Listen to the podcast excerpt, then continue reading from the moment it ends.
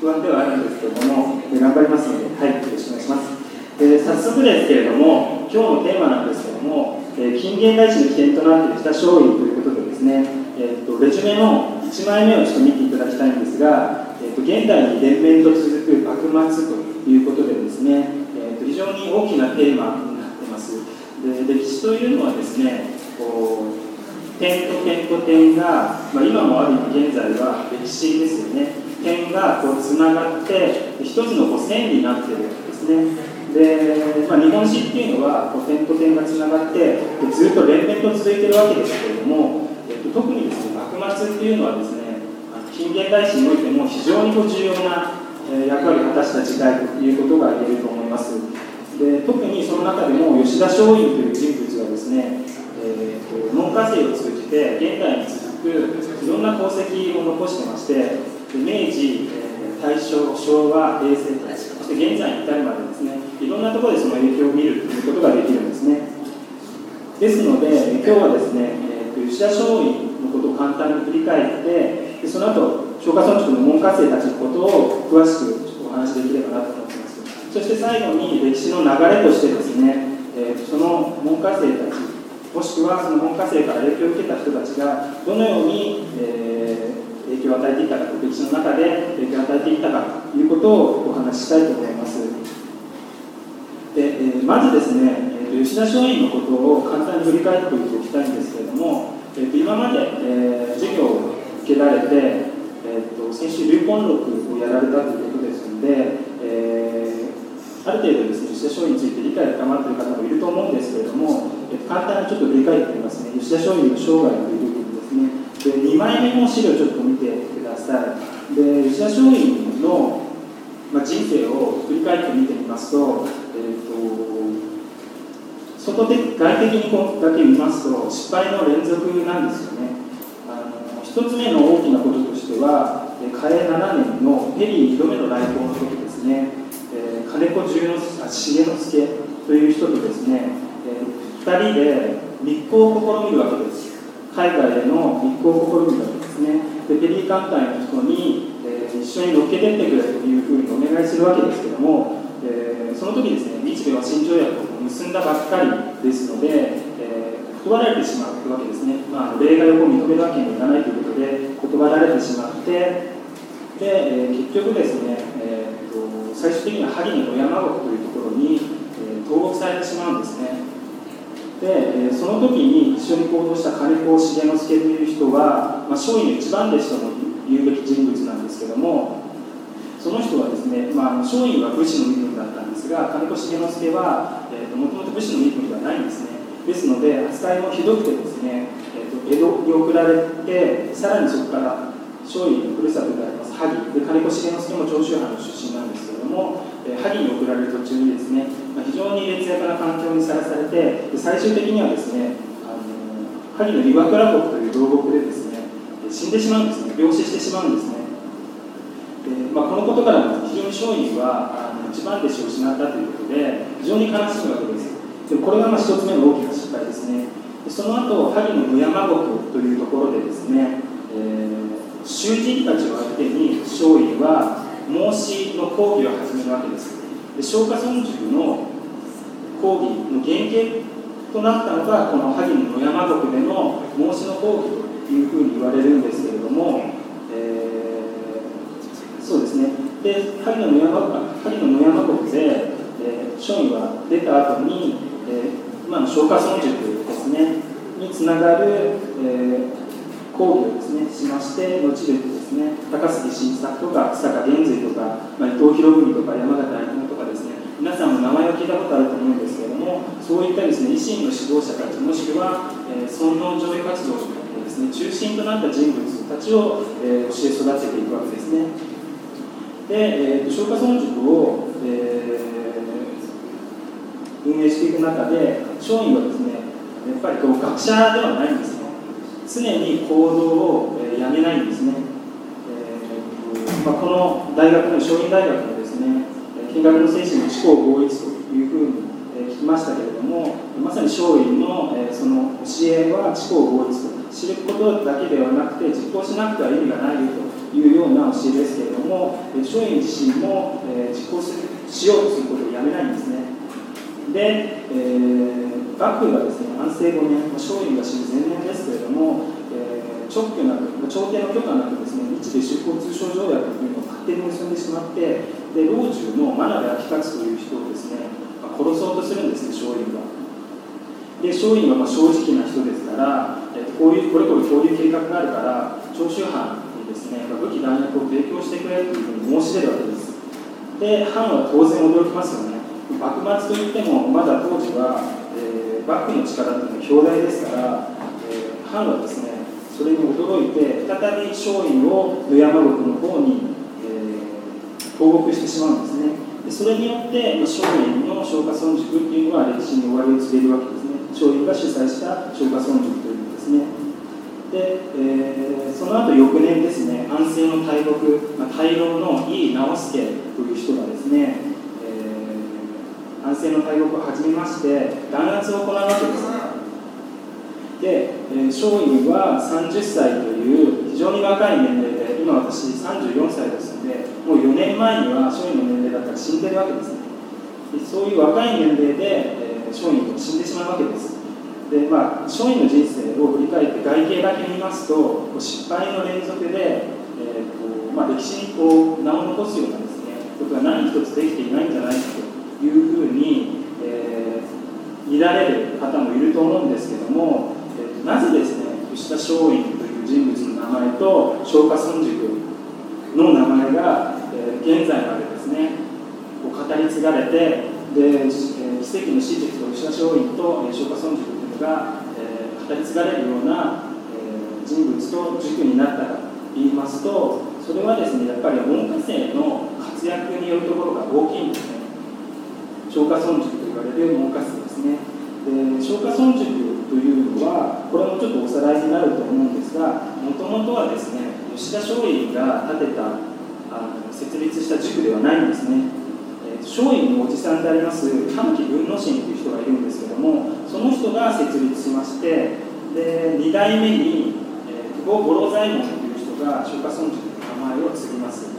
で3代目として松陰が、えー、萩の野山国から出て3代目として松陰が松下村塾の名を継いで主催するようになるわけですね。で松陰の肖像画がですねこちらの参考資料の方ごめんなさい 1枚目に出てるんですけれども、えーとまあ、これはですねいわ、えー、松浦正道というですね門下生の人が書いたんですが非常にこうおじさんみたいなですねあの肖像なんですよね。なんでこれを見てですね松陰が30歳で死んだというふうに、少ないと思うんですけれども実際はですね、まあ、非常に若くして死んでて消化村塾を実際にあの運営して、えー、教師として教団教団というかですね、まあ、あの一緒に教えた期間というのは、まあ、2年半から3年弱ぐらいだったと非常にこう短い期間だったというふうに言われています。でそれにもかかわらず尊王攘夷運動で活動で中心となる人物、まあ、草加玄瑞とか高杉晋作とかですね、まあ、その後生き残って栄達して、まあ、総理大臣とかですね、えー、大臣とかもしくは、えー、大学の創業者になる人物が萩というですね、まあ、地方の田舎ですよね。地方都市ですよね。でその、えー、一私塾私塾から生まれたと。多数まあ1人や2人じゃなくて多数そこから排出されたということでですね。非常にこう脚光を浴びて現在までこう語り継がれるような人物と塾というふうになるわけですね。で、えー、と次ですね、えー、次はこれからですねあの消化村塾の門下生について一人一人ちょっと見ていきたいと思うんですけども消化村塾という名前はですね非常に有名ですけれども実際ですね門下生たちが何をしたかっていうのは意外とこう知られてないあのご存知ない方もいらっしゃると思うので、かいつまんでですねお話したいなというふうに思ってます。でまずはですね草加玄瑞のところを見ていただきたいんですが、えーと、とこの人はですね18歳の時に松陰に出会ってで松陰がですね非常に草加玄瑞のことを高く評価します。で、えーと、松下村塾の双璧というふうに言われる人物で、まあ、双子の二人のですね、まあ、両巨頭というんですけども草加玄瑞と2人高杉晋作と草加玄瑞の2人がですね松下村塾の双璧と言われる人物で松陰からも非常に高く評価されるんですね。で名称傍聴第一流の人物またこれ天下の英才になるということであの天下の英才であるというふうにまで松陰は草加玄瑞のことを高く評価しますでまああの松陰がですね草加玄瑞を高く評価した一つのエピソードとして松陰の妹をですねこうですねあの草加玄瑞のお嫁さんにですね出してるんですね、まあ、進めてるわけです。でそれは、ね、草加玄瑞は、えー、松陰の妹を嫁さんお嫁さんとしてですねもらうということでですね、まあ、自分の妹をですね、えー、嫁に出すようにふさわしい人物であるというふうに見たんでしょうね、まあ、そのくらい高く評価しています。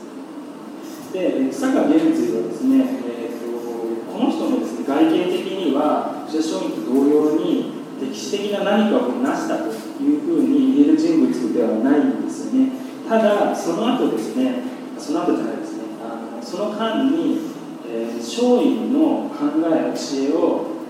他のですね幕末の志士たちに、えー、いろいろこう伝えてるような役割も果たしてるんですね。でちょっとまあ前後しますけど草加源氏のこう活動を追ってみますと安政の大獄で、えー、松陰は死んでしまうんですよね。でその後松陰をですね一生継ぐかのような本能上位活動の中心人物として活動するわけです。で、まあ、英国公使館の焼き討ち、まあ、今で言ったら完全なテロですけれどもそういったことをですね行ったりあとまあ光明寺党というのを結成してですね外国船の砲撃などなどをですね行ったりしてるんですね。で最終的にはですね、えー、金門の変ハマグリ顧問の変とかと言いますけれども、えー、8月の18日の青年で長州藩が京都で一掃されてしまうわけですね。朝敵とみなされてしまうわけですけれどもそれの仕回復を狙って金門の変というのをですね、えー、長州藩が京都で戦いを挑む場所ですけれども、えー、そこでですね坂玄瑞は時期にしてしまう去年が25歳ということで、まあ、非常に若いですよね。今で言ったら大学卒業して23年で死んでしまっているということですから非常に若い年齢で死んでしまっているわけです。で、えーと、先ほども言いましたけども何かこう大きなことを薩長同盟をやったとかですね廃藩置県をやったとかそういったようなこともないんですけれどもこの人はですね吉田松陰の、えー、一番一番一番ですね。一番こう評価された人としてですね、えー、その考えや、えー、教え行動といったものを、他の指針もですね伝えてるんですね。で例えばですね、えー、皆さんご存知の坂本龍馬。この人もですね、えーと、草加玄瑞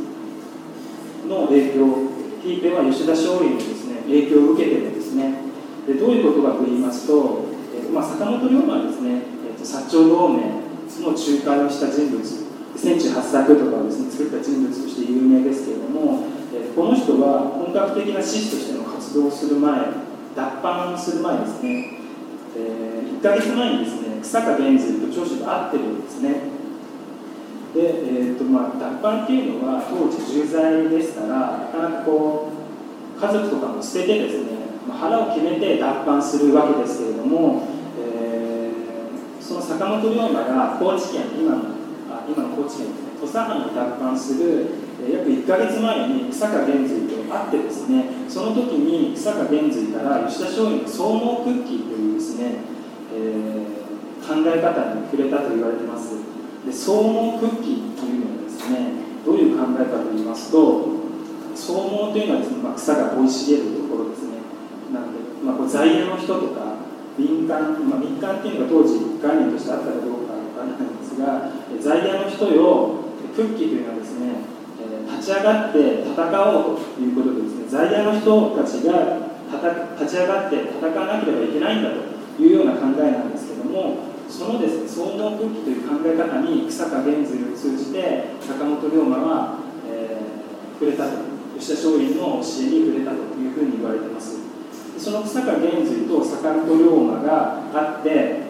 約1か月後ですねに、えー、龍馬は脱藩をしていると。でこれはですねこの脱藩をきっかけに龍馬はその後の志士としての活動を本格化させていくわけですけれどもその大きなきっかけを作ったのが久坂玄瑞であり吉田松陰であるということが言えます。ですので坂本龍馬もですねあの吉田松陰という人物は何も関係ないかなと思う方もいると思うんですけれども間接的に影響を受けている人物なんですね。であともう一人、えー、挙げますと,、えーと中岡慎太郎という人物がいるんですよ。でこの人はですね大宮というところで龍馬と一緒に暗殺されてしまう人物なんですね。で、まあ、知名度はですね坂本龍馬よりも低いんですけれども実際こうやった功績というのは龍馬よりもですね大きいんじゃないかなというに言われている人物です。でこの人もですね草加などを通じて吉田松陰を知ってで、えー、生涯ですね心の師として尊敬していた節があるということですね。あの中岡慎太郎の、えー、生まれた故郷はですね高知県の北川村というところなんですけれどもそこはですね、えーと、今聖火が復元されててその近くにですね中岡慎太郎館という記念館みたいなのが建ってるんですね。でそこに、えー、中岡慎太郎の書が残ってるんですけどもそれはですね吉田松陰の監視を中岡慎太郎が模した大きな書が残ってるんですね。でこのことからも、えー、吉田松陰のことを、えー、尊敬してるんではないかというふうに、えー、学芸員の方がおっしゃってました。で中岡慎太郎はですね長州藩を、えー、活動の拠点として東本清掃部ということで、まあ、薩長同盟をですね、坂本龍馬と一緒になって仲介して大きな幕末において役割を果たした人物です。でくしくも薩長同盟を仲介した2人の大物志士がですね草加玄瑞を通じて吉田松陰という人をですねの影響を受けていたということからですね吉田松陰自身は、えー、なんていうんですかね、え、影響、まあ、何かをなしたということはなかったかもしれないですけれどもその後に続く人たちね大きな影響を与えたということがお分かりいただけるかと思います。で、まあ、ちょっと龍馬に関してこれちょっと余談なんですけれどもあのまあ、出所にちょっと関係なくなってしまうかもしれないんですが、龍馬はですね、海援隊という組織をですね、作りましてね、土佐の外郭だったりして、神山にあ長崎の神山というところに車中というグループを作って、で、えー、まあ、日本初の株式会社とかって言われたりしますけども、その後土佐の外郭団体として、車中、神山車中合体として、海援隊を作るんですね。で海援隊の待機っていうのはどういう待機かと言いますと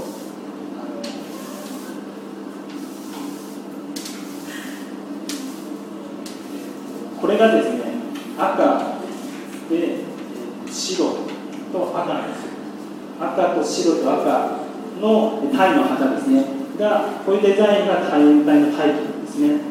で、まあ、翻ってみて現在なんですけどソフトバンクっていう会社ありますよね。でその社長の孫正義っていう人いますけどもあの人もですね、えー、坂本龍馬を非常に尊敬している人でしてでソフトバンクのロゴマーク会社の、えーと、マークって分かりますか？あの分かる方もいらっしゃると思うんですがテレビとかで今度分からない方見ておいていただきたいんですが、えーと、黄色と白と黄色なんですね。で、えー、これはですねソフトバンクの、えー、コーポレート、えー、社記、ロゴですねは、えー、海援隊の方のデザインを黄色に変えたというふうに言われてます。まあ、これはですね直接はまあ関係ないんですけど幕末から現在に至るまでの匂いが残っているということでお話しさせていただきました。であとはですね、えー、司馬太郎の「龍馬が行く」ってありますよね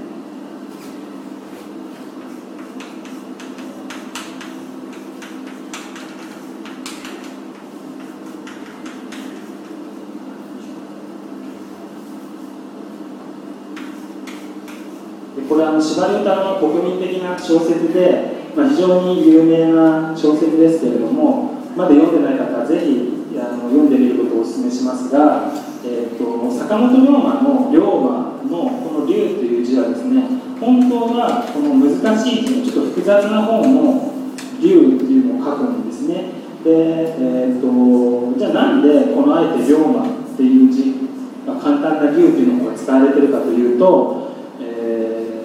司馬太郎はあくまで坂本龍馬という人物を小説のフィクションとして描こうとしたというふうに言われていてそのためにですねあえてこっちの、えー、簡単な方の新時代の方のですね竜というのを使って龍馬が行くというふうに書いたというふうに言われています。でえー、っと司馬遼太郎はですね、まあ、偉大な作家でその人司馬遼太郎のこう歴史観が、まあ、あまりにも多くの日本国民に読まれているものですから日本人全体のこう歴史観になっちゃったりしたりなっちゃったりしてる部分があって、まあ、それを司馬史観って言ったりするんですけどもあの、まあ、龍馬が行くを読む時はもうフィクションの部分もある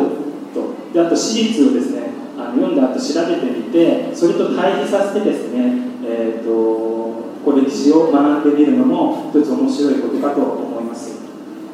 で、まあ、こういうちょっと話は脱線してしまいましたけれども、えーと、こういうことからもですね、まあ、草加源随は坂本龍馬とか中岡慎太郎とか他の全国の志士たちにですねいろんな影響を与えているんですね。でその一つのエピソードとしてこのようなものがあります。草加源随のレジュメのページの一番最後のところを見ていただきたいんですが、えーと、西郷さん西郷隆盛ですね。この人は維新の三傑と言われて、まあ、あの大久保さんとか木戸孝允とかと一緒にもう維新の大物ですけれどもあの西郷隆盛がですね明治維新の後草加源瑞についてですねこういうふうに語っているというんですねちょっと読んでみますね。今俺が少しばかりの手柄があったからといって皆にちやほやされるのは額に汗が出るような気がする。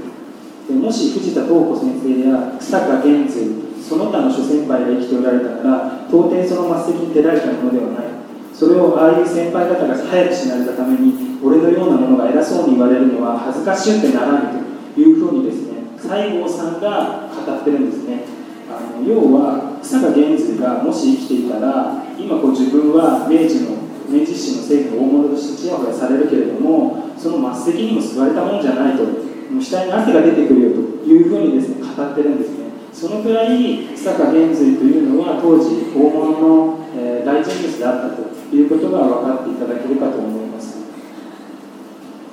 で続いてですね、えーと、高杉晋作についてお話ししたいと思います。でこの人はですね、えー、坂玄瑞